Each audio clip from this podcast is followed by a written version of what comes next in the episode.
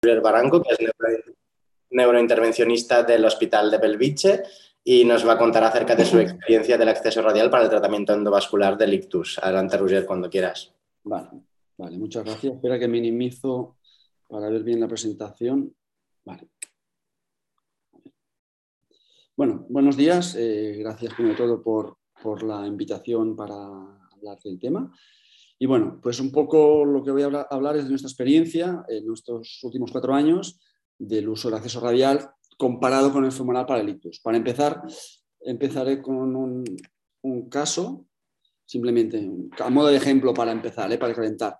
Mujer de 94 años, tiene un ictus de una, una oclusión de M1 derecha, anticoagulada, un NIH de 14 y pues antes de entrar se plantea hacer la trombectomía, pues revisamos el angiotac, ¿no? Por la función de M1 derecha y al revisar el angiotac, pues por edad ya lo sospechamos, pero es un arco complicado de entrar a la carótida interna derecha al ser un, arco tipo 3, ¿no? Recordando que es el arco tipo 3 cuando el aspecto superior del callado respecto al origen de la carótida común derecha, aquí ya son más de 2 centímetros, ¿no? Eh, que este, pues aquí, aquí, lo veis en la reconstrucción multiplanar. ¿no? Entonces ya, ya, planteamos que puede haber una dificultad eh, por femoral. ¿no? Entonces, en este caso, pues planteamos ir por radial, pero al medir por ecografía es una radial pequeña, una radial de una señora pequeñita, eh, delgada, de 1.3, entonces, bueno, pues puede haber, con tenemos, sabemos, hemos aprendido que puede haber problemas, ¿no? Entonces, pues decidimos seguir con el estándar y vamos por femoral. Después de 40 minutos, ya esperamos dificultades, pues vemos que no podemos. Probamos varios catéteres, varias eh, guías y no, no, no, no, tenemos suficiente soporte. Entonces tenemos la duda, ¿qué hacemos? Radial, es una pequeña, puede que tengamos, puede que podamos, pero tenemos más riesgo de espasmos en la arteria pequeña, no queremos demorarnos más, pues al final, a pesar de saber, y está muy descrito en la bibliografía, que el humeral es una arteria más grande, pero tiene mucho más riesgo de hematoma y no es tan seguro, pues en este caso fuimos por humeral, ¿no? Y en humeral la verdad es que, que al final es el mismo acceso, lo mismo tipo de cateterización que harías desde radial, pues relativamente fácil, tenemos soporte y conseguimos revascularizar a la paciente. ¿no? Entonces, un poco lo que os contaré es a raíz de un artículo que ha salido publicado recientemente, eh, que es eso, la revista Neuroradiology, que revisamos en nuestro equipo nuestra experiencia radial con femoral desde el inicio de nuestra curva de aprendizaje con radial.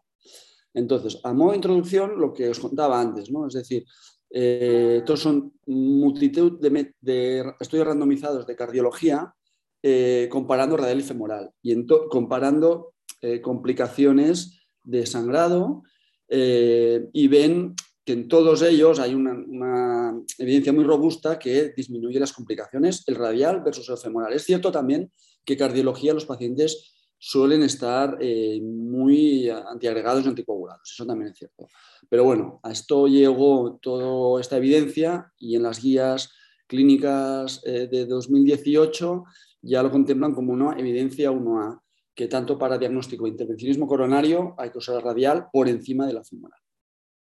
En cuanto a la, bibliografía que tenemos de neurointervencionismo, en este artículo de arriba, en esta tabla, es eh, un artículo que, solo miran las arteriologías diagnósticas, casi 20.000 casos, y sigue viendo que la complicación más frecuente es el hematoma femoral, un 4%. Y en esta revisión, que eh, revisa distintos tipos de intervencionismo de distintos tipos de estudios, de, stroke, de flow diverters o de, coils, ven que también la femoral, eh, no solo el hematoma, sino otros tipos de daño, al nervio o oclusión de la misma, la complicación, femoral sigue siendo también la más frecuente. ¿Qué sabemos también? Que el acceso femoral cuando hay anatomías difíciles, como en el caso que os enseñaba al principio, eh, y en el caso de stroke, eh, esas anatomías difíciles condicionan de que haya más tiempo de cateterización. Y eso al final conlleva, que es lo importante, conlleva que, los resultados clínicos sean peores. ¿no? O sea, una anatomía difícil al final, por dificultad de cateterización, da un resultado clínico peor. En cuanto al uso de la radial para neuro, pues en los últimos cinco o seis años ha habido como un, boom inicial ¿no? de, esto, entonces pues allá empiezan a haber distintas publicaciones de distintos eh, sitios de, que habla de esto, ¿no? Corea, americano, y nosotros también hemos intentado contribuir con nuestra experiencia. Y en cuanto al acceso radial para neurointervencionismo, Eh, lo más usado que en muchos países, incluso los cardiólogos que hacen carótidas, hace años que lo hacen, es el stenting de, carótidas. aún hoy en día, el, por naturaleza emergente, o porque seguramente, como he dicho antes, es el, lo último en, pasar de, femoral a radial, ¿no? por la dificultad, la emergencia, es el, la, la ictus la trombectomía mecánica, es de lo que menos hay evidencia.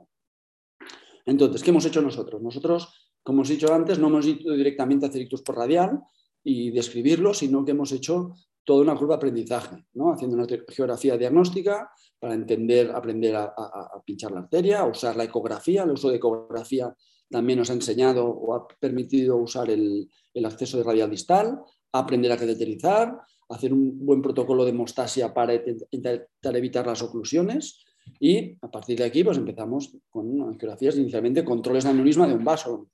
Luego progresivamente pues todo tipo de geografías de cuatro hasta seis vasos. Y eso, repito, no solo para el operador, sino para todo el equipo tener Mm, entender pues, cómo se prepara la sala, los cócteles, mm, para evitar vasospasmo y todo esto. Entonces, a partir de aquí, pues luego pasamos a intervenciones no selectivos. Los primeros dictos que hicimos fueron después de un fallo femoral y al final el último paso es el dictus por radial.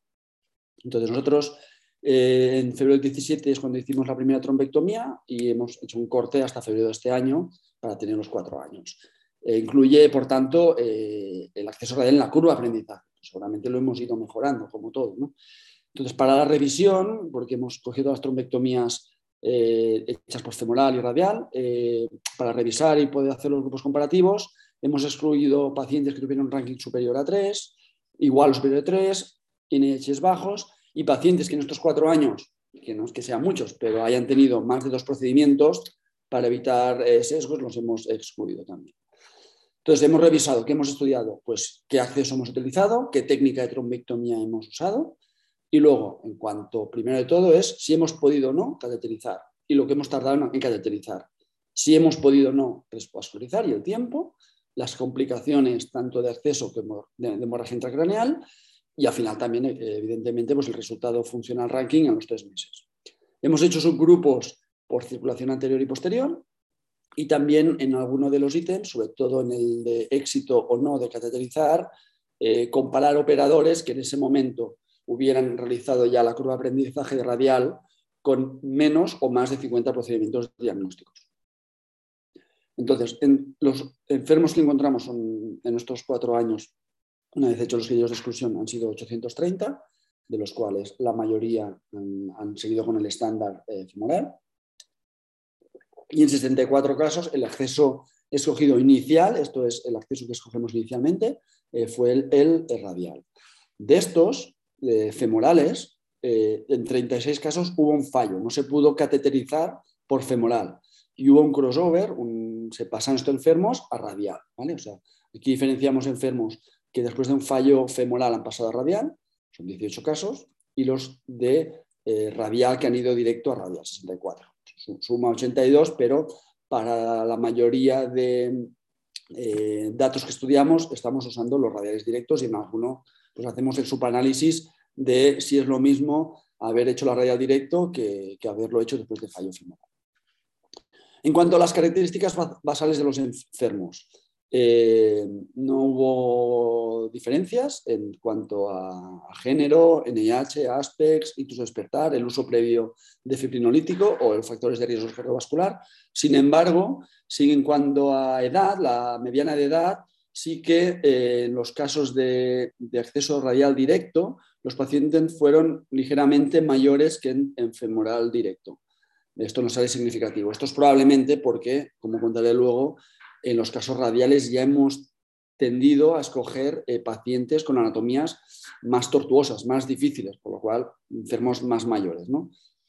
En cuanto al sitio de oclusión, eh, tampoco ha habido diferencias entre los grupos, derecha, izquierda, circulación anterior, posterior o incluso en, en tándems. No, no, no sale significativa la diferencia. En cuanto a los tiempos preprocedimiento, eh, desde el stroke set a punción y desde de, entrada salada en geografía a punción tampoco ha habido diferencias entre los grupos.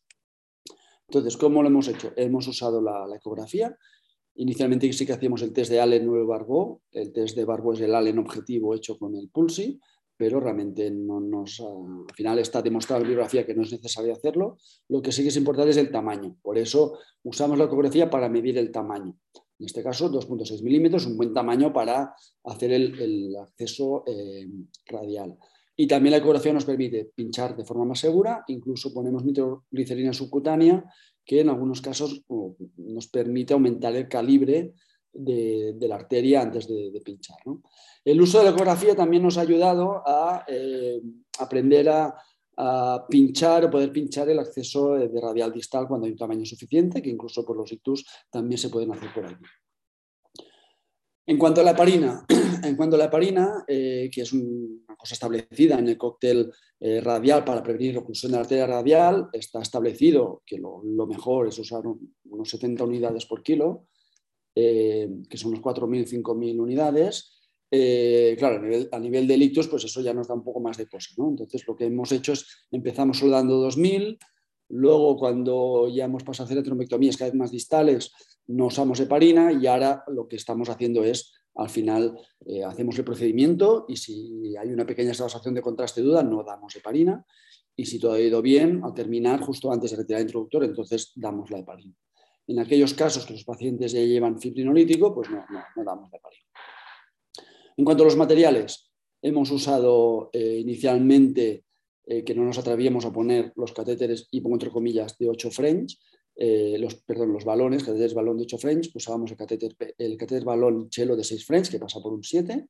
Hicimos, la verdad es que fueron dos o tres casos solo.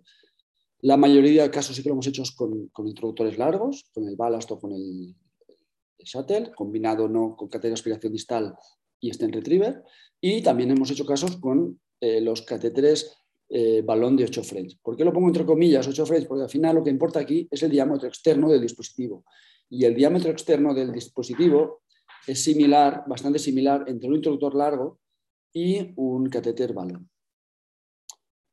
Entonces, como he dicho antes, pues bueno, los pacientes al final han sido 832 trombectomías, la mayoría han ido a femoral. De estas 768 casos de femoral, en 36 casos no se pudo cateterizar, eso es un fallo de 4,6%. En 6 casos por lo que fuera, por la clínica, por, el tiempo, pues ya se decidió, parar y suspender el procedimiento. Pero eh, sigo por aquí, en ocho casos se hizo un rescate a punción braquial, a humeral, que en seis casos se pudo conseguir, en dos no se pudo, es un fallo del 25%, pero también destacar en 25% son pocos casos, pero en 25% hubo hematomas. Es tener en cuenta que la braquial puede ser, evidentemente al final eso es el mismo camino que cateterizar por radial, pero no es un acceso tan seguro. Vuelvo a esta parte de diapositiva. Como había comentado antes, 18 eh, casos pasaron de fallos femorales, pasaron, a radial y en 15 se pudo cateterizar. El rescate pudo cateterizarlo en 15, 15, de los casos. Y en cuatro casos de femoral hubo una posición carotidia directa. Eh, también hubo un caso que, un que después de pasar el enfermo a, radial, no se pudo y se pasó a punción carotidia. Son cinco casos totales de punción carotidia.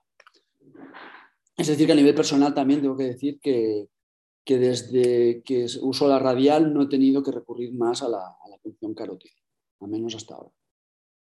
Y en aquellos casos que hicimos radial directo, pues hubo dos casos en que no se pudo cateterizar eh, y eh, hubo dificultades y se hizo un rescate femoral y en los dos se pudo cateterizar. A modo de resumen, este subanálisis está hecho en circulación anterior, que no, no entró en detalle, y lo mismo en circulación posterior. Tampoco entró en detalle, pero solo destacar que la, la N es menor, pero de 71 casos femorales directos, el fallo es bastante mayor, es un 8.4% de fallo. De los radiales, el global son 10 casos de radial, en todos se, pudo cateterizar. son, menos números, pero eh, da un poco de idea, apunta un poco que en circulación posterior radial realmente puede ser un acceso muy, muy bueno. En cuanto a los criterios de inclusión radial, los 82 casos que hemos hecho por radial a nivel anatómico, lo hemos hecho o bien, como he dicho antes, porque ha habido un fallo radial, después de un fallo femoral, perdón, porque han sido circulación posterior y próximamente hemos visto que pueden ser ventajosos el ir por vía radial. Y en el caso de carótida izquierda o derecha, pues porque hemos visto arcos, eh, tipos de anatomías que nos podía favorecer el ir por radial, como arcos bovinos, o arcos difíciles por vía femoral. Pues arcos tipo 2, tipo 3, cuando hay kinkings de las arterias, luego enseño un ejemplo, cuando hay eh, enfermedad ortoilíaca, cuando hay ateromatosis, cuando hay algún tipo de oclusión que nos favorezca el, hecho de ir por radial en vez de femoral. En cuanto al material que hemos usado para acceder, eh, la mayoría se ha hecho con introductor largo, aunque también se ha usado el balón o el catéter balón o introductor corto con catéter intermedio, por ejemplo, en circulación posterior. Y eh, de todas formas, el uso de catéter balón, lo cuento aquí también, estenia carótida o estenia intercraneal, no hay diferencias entre grupos femoral y radial. La mayoría de enfermos eh, radiales específicamente se han hecho con stent trigger combinado con aspiración distal, el 67%, 67 de los casos, y eh, casos de tándem o intracranial stent y casos más complejos de ictus que también se han hecho por radial, pues un 9 y un 6%. En cuanto al primer ítem de estudio, ¿no? el éxito de cateterización, pues ha sido en los dos, en, tanto por radial ha sido un 96% versus el femoral un 95%, no ha habido diferencias. Y si hacemos el subgrupo de, en casos radiales de operadores con curva de aprendizaje en ese momento versus sin curva aprendizaje, aunque no sale significativo, sí que veis la diferencia del éxito de cateterización. Por eso repito que es importante, o creemos que es importante, el haber realizado la curva de aprendizaje. En cuanto al tiempo de cateterizar, pues solo en aquellos que hayamos podido cateterizar, pues contamos el tiempo, ¿no? En las cateterizaciones radiales y femorales que se haya podido cateterizar. Y si hacemos las curvas por tiempo, vemos que no hay diferencias y de hecho incluso sale que por radial se va más rápido a cateterizar. Esto es estadísticamente significativo, aunque a nivel clínico es muy, muy poco, pero sí que, más que no hay diferencias, incluso lo radial sale más rápido. Si hacemos el subgrupo de circulación anterior, esto también sale significativo. Y eh, en cuanto a los tiempos de cateterización por grupos de edad, pacientes menos de 80 y más de 80, justamente los más de 80 es donde la curva radial y femoral más se separa. Seguramente porque eh, el femoral, pues, sobre todo al principio, los primeros 15 minutos es cuando más, o 15 o media hora es cuando más diferencia hay entre los dos grupos a nivel de, la curva esta, ¿no? de separar lo rápido que podemos acceder eh, con una técnica u otra. En cuanto al éxito de revascularización, eh, la radial consiguió un TC2B3 entre el 88.5% y el femoral 90%, tampoco hay diferencias significativas en cuanto a revascularización. En cuanto a los tiempos de revascularización, de igual forma que hemos hecho antes, solo contamos en aquellos pacientes que se ha tenido éxito. Y en esto, en esto, en revascularizar, incluyen pacientes con crossover. Es decir, un paciente que, por ejemplo, empezó inicialmente femoral, luego se ha reconvertido, para no tener sesgos, lo contamos como que es un acceso femoral inicial. ¿vale? Estamos comparando los pacientes que empezaron con femoral versus los que empezaron con radial, aunque haya habido eh, crossovers, porque si no tendríamos sesgo de solo estamos cogiendo los que fueron bien. Y tampoco, en estos casos, el tiempo de revascularización final radial y femoral no hay diferencias. Se hizo también un estudio propensity para hacer a nivel estadístico verlo de otra forma y tampoco hubo diferencias y tampoco en el subgrupo de circulación anterior y posterior. En cuanto al tiempo de onset stroke a revascularización, tampoco hubo diferencias entre los dos grupos. En cuanto a complicaciones de accesos, en, acceso radial directo hubo un caso de una complicación, sobre todo que pasó al principio de la curva de aprendizaje, que no se hizo una buena compresión, compresión perdón, y se hizo un pseudoneurisma y un 5% de complicaciones femorales. No nos sale significativo, pero como he dicho antes, estos 38 casos con complicaciones femorales, que por cierto, lo que hemos hecho para contarlo, para eh, contar que es un hematoma grave o no, para contarlo, porque muchos hematomas que son leves pasan desapercibidos, no tienen importancia clínica. Hemos eh, cogido las historias clínicas, todos aquellos pacientes que han requerido una interconsulta, que neurología ha hecho una interconsulta vascular por un tema de acceso, son los que hemos contado. En cuanto a hemorragia, perdón, en cuanto al ranking, a los 90 días tampoco ha habido diferencias significativas, un 46% ranking 0,2 en radial versus el 44% de pacientes con femoral. Ya para terminar, pongo ejemplos un poco rápido para tener un poco de visión de, ejemplos. ¿no? Eh, varón de 84 años, ictus de M1 derecho y vemos un arco tipo 3 y esta curva que muestro aquí, cuando en la carótida común derecha hace un kinking aquí, pues ya todos sabemos que por femoral pues podemos tener cierta dificultad de estabilidad en las dos cosas. En este caso ya teníamos la curva hecha, pues decidimos ir directamente por radial. En este caso pues subimos la guía, el introductor con el dilatador, quitamos el dilatador, en este caso son Simons 1, en este caso con, el, el catéter eh, sin llegar a subir con la guía Steve con buen soporte, ves el introductor como tenemos un buen soporte para llegar a subir. Entonces, realmente una vez el introductor lo tenemos en carótida petrosa distal, el soporte es muy bueno. El radial hace que no usa como un poco de, introductor largo porque fija el catéter y en este caso pues todo buen soporte para revascularizar. Otro ejemplo de una presión carotidia y un hemón izquierdo. En este caso es un arco bovino radial, lo cual sabemos que es una ventaja para cateterizar, pero es una radial pequeña, de 1.4 milímetros. En este caso, mm, poner, eh, en este caso con un flow gate que mide 2.8 milímetros por una radial de 1.4, seguramente vamos a tener problemas de espasmo. Entonces, en este caso, pues la cubital era, era mayor, tenía muy calibre, se hizo una posición cubital. Y aquí pongo el ejemplo como la guía directamente eh, desde la derecha, ser bovino no hace falta ni cateterizar, va directamente. La punción serie son 6 minutos, muy rápido. En este caso enseño también porque es un caso de una oclusión carotídea de M1 y que pues, con catéter balón, catéter de expiración y STEN con tres pases pues, se consigue revascularizar. ¿no? Brevemente es un caso al final que no es un ictus fácil, pues que por radial no, no, tiene que haber ningún problema para, eh, para solucionar. Otro ejemplo rápido, paciente de 82 años, arquetipo 3, eh, una tica derecha, también en este caso un bala, react y un catch. En este caso la radial medía 2.2 y al poner la nitroglicerina subcutánea conseguimos aumentar un poco el calidad radial y nos da más seguridad. En este caso pues vamos directamente por radial también, eh, el, tiempo de punción a las 6 son 7 minutos y la organización te da buen soporte y te permite ir rápido a pesar de estas anatomías tipo 3. Otro ejemplo, un paciente con una fusión de M1 y con un loop en la carótida. Pues en este caso eh, sabemos que podemos tener dificultades de soporte si el introductor no nos queda bien y en este caso lo enseño porque se ve en este vídeo de aquí cómo el ballast fue capaz de dar la vuelta al, loop y nos dio muy buen soporte una vez tenemos el introductor largo superando el loop con un catéter intermedio, eh, nos permite dar muy buen soporte. Una ventaja radial ser una arteria más pequeña, una vez todo lo tenemos en sitio, podemos tener dificultad para subirlo, pero nos actúa como un muy buen soporte del catéter y tener buena estabilidad.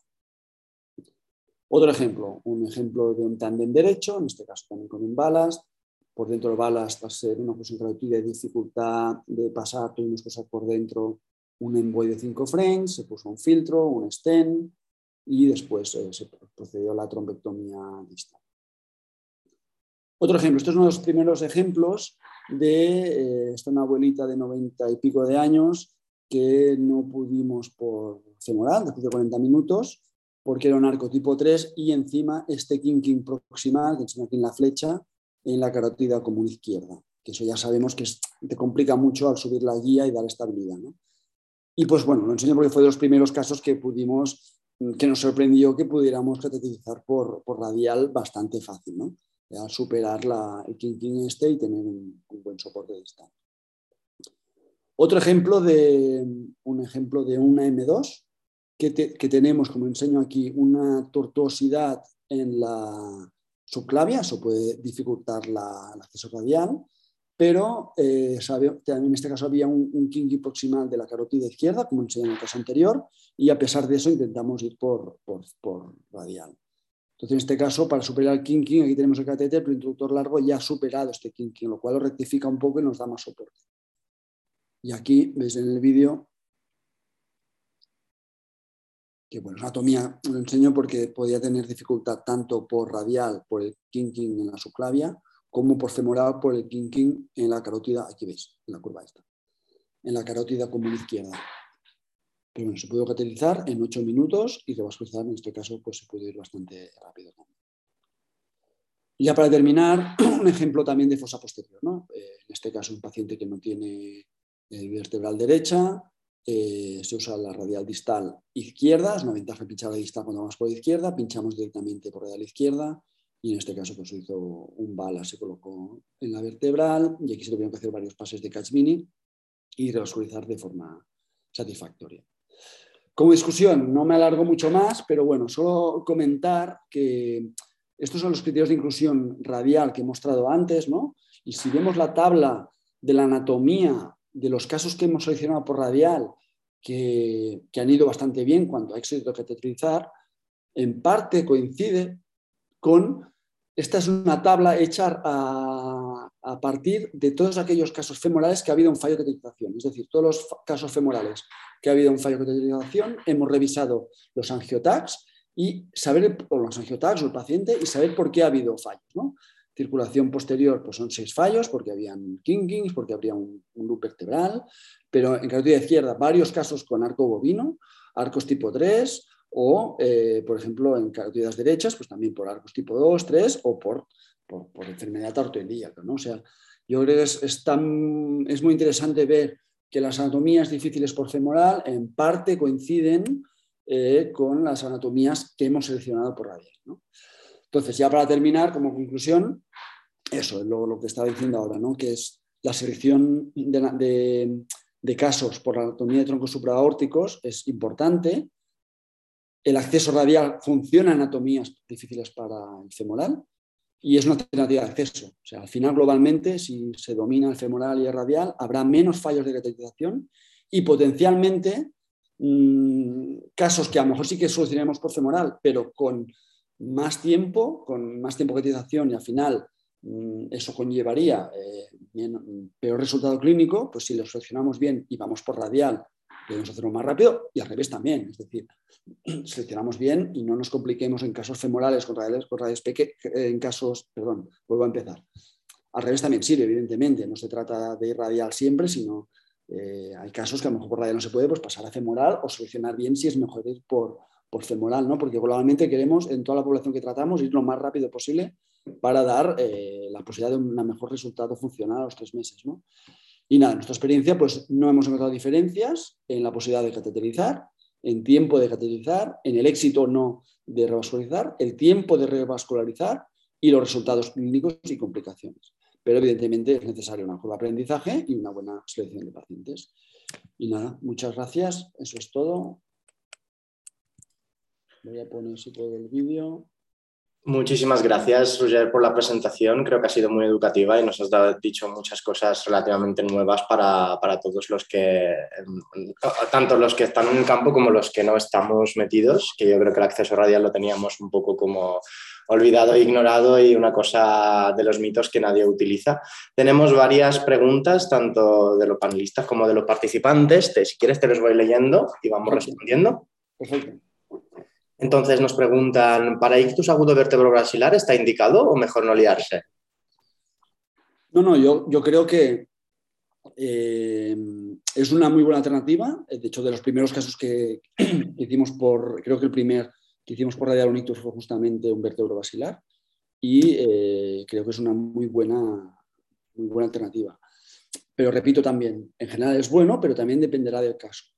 ¿No? Eh, dependiendo del ángulo que haga la vertebral con la subclavia, a veces el ir por, por radial, la guía es que te va directo. Entonces, estos casos, si, el ángulo es muy, tendría que dibujarlo, ¿no? pero si el ángulo es muy agudo, te permite que la guía vaya directo. Entonces, yo creo que una buena selección eh, es importante y yo creo que es, recomendado. Diría siempre, siempre, no, pero es uno de los, casos, de los supuestos que hemos visto ventaja. ¿no? Eh, con más, más ventaja aún. Como he dicho antes, el fallo en nuestra experiencia de fosa posterior por femoral es de un 8%, que es mucho más elevado que el de circulación anterior. La siguiente pregunta que nos hacen es si utilizáis anestesia general siempre en el procedimiento y si normalmente entráis siempre por el mismo brazo, como el izquierdo. Vale. En, el ictus no usamos anestesia general, eh, pero sí que usamos, tenemos anestesista con sedación, que eso también seguramente ha ayudado que los resultados sean buenos. Por un paciente con sedado, la arteria está más relajada que, hacer un ictus sin, sedación. ¿no? Eso seguramente también es una buena recomendación. En cuanto al brazo, eh, la mayoría de casos, tanto diagnósticos o intervencionismos o ictus, se hacen por la raya derecha por comodidad, pero si es necesario, como el caso que he enseñado, o un intervencionismo, en algún intervencionismo, si hay que ir a la vertebral izquierda, pues se puede usar el brazo izquierdo.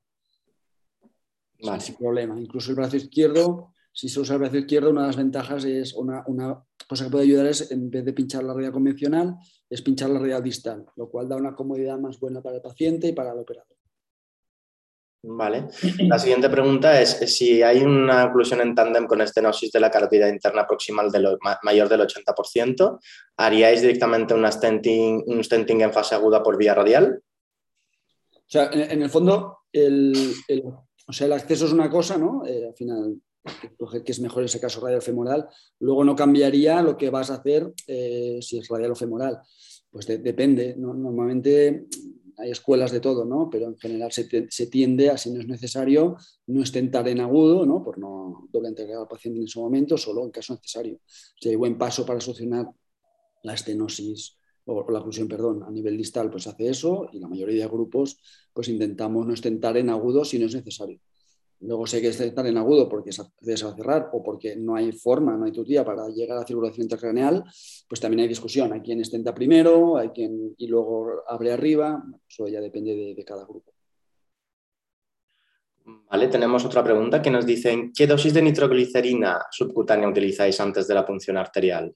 Vale, eh, lo que hacemos es eh, cuando damos la lidocaína subcutánea, eh, guiado por ECO, pues también le añadimos ahí 200 microgramos de nitroglicerina. Y eso eh, se ha visto, eh, está, no, lo he puesto, pero está, está, en, el, está en el artículo, aumenta el, el, diámetro a 10-15%. Depende, cada caso es distinto, en global de la población. Hay gente que ya las tiene muy dilatada, pues no vas a conseguir nada. Pero a veces sí que te permite eso, que que, están, que te planteas hacer por radial la arteria mide, no sé, 1.92. Está un poco al límite, ¿no? también vamos aprendiendo cuál es el límite. ¿Se puede hacer ictus con 1.8? Seguramente sí, simplemente es que el riesgo de hacer espasmo es mayor.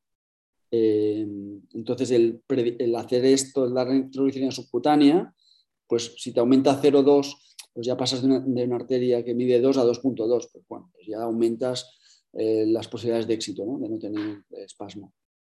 Vale, perfecto. Em, bueno, la siguiente pregunta es, en casos de punción humeral, ¿qué protocolo de hemostasia hacéis? Mira, eh, se ha hecho de todo, desde, desde compresión, eh, compresión a usar el angiosin. Y de hecho en la bibliografía hay un artículo que compara las, dos, las dos técnicas y las dos dan el mismo porcentaje de problemas. Así que si, no hay más remedio, se va por, por, humedad. De hecho, el primer caso que enseñamos fuimos por humedad, usamos angiosil, fue bien, pero simplemente se sabe que el riesgo es más, más elevado de hematoma, teniendo en cuenta que la humedal es una arteria terminal. Tienes un problema, es más difícil de comprimir. Si tienes un problema en esa arteria, tienes un problema en todo el brazo. La radial al final, por mucho que te la destruyas, tampoco se trata de eso, pero tienes aún la cubital. ¿no? Así que si no hay más remedio, se va por, por humeral, pero a intentar evitarlo. Voy a hacer una pregunta que todavía no ha salido, que es sorprendente. Eh, es que si utilizáis algún programa de inteligencia artificial para, por ejemplo, deciros más indicaciones o menos de cara al, procedimiento No, pero, pero a, pesar de eso, creo que es una buena. Con, todo lo que he explicado de las anatomías, es un poco intuitivo, ¿no? O sea, al final, revisando las anatomías que hemos seleccionado y las anatomías que han fallado por femoral, claro, la N sigue siendo baja, ¿no? O sea, al final, fallos femorales son 36 pero imagínate que consiguiéramos analizar esto de miles de enfermos, ¿no? de muchos, muchos datos. Y también tendremos que alimentar al ordenador que cómo va la radial. Pues seguramente llegaría un momento con toda esta información que se podría saber de cada anatomía eh, qué, acceso es mejor. ¿no? Porque yo un poco de forma intuitiva pues he seleccionado, pues mira, es un arco tipo 3, el kinking, ahora bien, seguramente a nivel de inteligencia artificial podría ser capaz de ver exactamente, mira, este kinking es importante si tiene tantos grados, si no, no, o la relación del arco tipo, claro, podría tener su papel esto, alimentando muchos datos, creo que sí, podría llegar a tenerlo. Vale, otra pregunta que te quería hacer yo directamente es eh, si, si, habéis tenido alguna complicación importante con el acceso radial, porque en principio a algunos de los participantes les podría resultar difícil, porque al fin y al cabo estamos hablando de la mano y de la arteria radial, si habéis tenido algún caso de isquemia aguda arterial. Vale, de isquemia aguda no hemos tenido, y eso incluso revisando bibliografía es prácticamente case report. Hematomas hemos tenido, eh, eh, graves no. Mira, la complicación, o sea, la complicación más, o sea, que, creo que hay que vigilar más, el otro día hablando con algún compañero que le había pasado eh, al principio en la curva de aprendizaje, es un espasmo severo, ¿no? Y lo importante aquí es tener el conocimiento de qué, hay que hacer. Cuando realmente ves que tienes encallado el, introductor. Eh, en ictus no nos ha pasado, pero probablemente porque también hemos sido cautelosos al seleccionar enfermos. Ya hemos seleccionado enfermos que la radial tuvieron un buen diámetro, porque nosotros no nos queremos jugar. Queremos ir y no, y no tener problemas de espasmo, ¿no? Pero, por ejemplo, eh, recuerdo pacientes con stenting de carótida programado de haber tenido un espasmo muy severo. Se tiene que tener encallado numeral, no ver ni arriba ni abajo. Entonces, aquí, si tiras de él, puedes tener una complicación grave. Te puedes llevar la íntima y, y potencialmente tener una isquemia, evidentemente. Pues en este caso, pues, ¿qué se hace? Dejar el instructor ahí, poner más vasodilatador, ir por femoral y hacer todo que por femoral si es necesario, terminar poco a poco, irlo quitando, no forzar. Al final, si ha entrado, saldrá. Recurrir a más eso, eh, a más vasodilatador, a más sedación si es necesaria, hay diferentes técnicas para intentar evitar eso. es como todo. Eh, cualquier curva de aprendizaje, todo eso nos ha pasado en cualquier cosa, ¿no? Pues cuando algo no lo dominas o, no, o estás aprendiendo, puedes tener complicaciones más porque no, no, has hecho la curva de aprendizaje. Pero una vez se domina, claro que puedes tener complicaciones, puedes tener hematomas, evidentemente, pero vas puliendo mucho la técnica de nivel de complicación. La complicación más frecuente descrita, que no es que sea grave, pero es la más, y, y hay maniobras de intentar evitar, es la oclusión de la radial, ¿no? No suele ser sintomática, pero te, previene de poder hacer futuros procedimientos. Entonces, pues aquí es donde el protocolo de, un buen protocolo de hemostasia es importante. Sobre todo, es verdad que en ictus al final estás haciendo intervencionismo poniendo catéteres mayores, seguramente la ratio de oclusión es más alta. Pero en, en, cateterismos diagnósticos es muy importante un buen protocolo de hemostasia. La tendencia cada vez más es hacer protocolos de hemostasia mucho más cortos, porque el riesgo de hematoma es muy bajo, eh, para evitar eh, la oclusión de la misma. De hecho, por ejemplo, en la radial distal, y publicamos este año eh, el uso de radial distal para neuro, para neuro eh, tanto diagnóstico como intervencionismo, pues hemos hecho un protocolo de hemostasia de solo 15 minutos. Y, las, los, si se hace bien la técnica, eh, incluso recuerdo un, caso que enseñé en el distal, que fue un ictus con, poniendo un cook en la radial distal con fluido previo, solo con 15 minutos, ni hematoma ni nada y eso al final es para prevenir la oclusión. Y la radial distal la ventaja es que si se ocluye la arteria, se ocluye la distal, no la proximal, lo cual te permite volver a entrar. Bueno, muchas gracias por todas tus respuestas y tu paciencia, Roger. Voy a dar el turno de palabra a Miquel Terceño por si quiere hacer algunos comentarios. Adelante, Miquel. Bueno, Roger, eh, muchas felicidades. La verdad que cada vez que te oímos hablar de, de radial siempre aprendemos algo nuevo. Eh, yo te quería preguntar simplemente una cosa más, si, si, utilizáis, eh, porque está en discusión, si corrígeme si me equivoco, utilizar el test de Barbo eh, siempre como, bueno, como prueba predictora de, complicación, ¿no? de oclusión en la radial en caso de, complicación. ¿Vosotros lo utilizáis siempre o incluso los ictus debido a la urgencia pues no lo hacéis y lo consideráis una complicación menor en caso de que suceda? Mira, eh, al principio siempre lo hacíamos. Siempre, siempre lo hacíamos. Con el pulsi, bien objetivado y ibas más tranquilo. Al final, eh, revisando y estudiando, eh, hay algún artículo de, cardiología que recoge un montón de casos y que ven que no tiene ningún sentido, que no, que no aporta, o sea, y que lo pase, ¿no? Que al final compensa y no hay problema. Lo que sí que hacemos es medir la arteria, ese, ese es el tema, ¿no? Seguramente Eh, si la arteria es muy pequeña, seguramente el barbolla es negativo. Una arteria, entonces aquí está el tema. Entonces, eh, al final hacemos eso. O sea, un poco guiados por, la bibliografía, eh, me sorprendió también, pero no, ya no lo hacemos de forma rutinaria. Perfecto, muy bien, Rui. Pues muchas gracias por mi parte. Siempre me digo una cosa más de radiales y, y nada, esto a, a, pegar una práctica clínica que yo creo al final es beneficio para el paciente y para todos. Muchas Perfecto. Gracias. Muchas gracias a vosotros. Muchas gracias, Miquel, también. Paso el turno de palabra a Víctor por si quiere dar uno, decirnos unas palabras finales. Bueno, muchas gracias, Nersés, y felicitar solamente a Roger por esta excelente presentación en la que bueno, nos ha enseñado que en cardiología ya existe evidencia de las ventajas del radial, en neurointervencionismo menos, pero con este trabajo que han hecho han aportado luz sobre el tema y que claramente ha demostrado que no existen diferencias según la vía de acceso en cuanto al éxito de revascularización, tampoco en cuanto al tiempo de revascularización ni en complicaciones, pero sí que el hecho de dominar otra vía pues te da posibilidades de personalizar un poco, según la anatomía del paciente, un acceso en otro y esto al final pues seguro que repercute en beneficio al paciente. Y que no tenemos que olvidar que como cualquier procedimiento tiene una curva de aprendizaje y que es importante apoyarse en la ECO ¿no? para, para, para intentar acortar esta curva de aprendizaje. No sé si quieres añadir algo más, Roger, si te parece bien. No, no, yo creo que, que más o menos... Eh hemos cubierto un poco la, visión global eh, y el mensaje creo que está claro. Eh, no sé si quieres algo más, pero bueno, solo dar las gracias de nuevo. Pues muy bien, muchas gracias, Roger. Pues eh, despedimos la sesión de hoy y os esperemos en la próxima sesión el lunes. Que vaya bien. Muchas gracias, adiós. Muchas gracias. Bueno, el lunes. El lunes. La siguiente sesión será el jueves es fiesta lunes, martes y miércoles. Ok.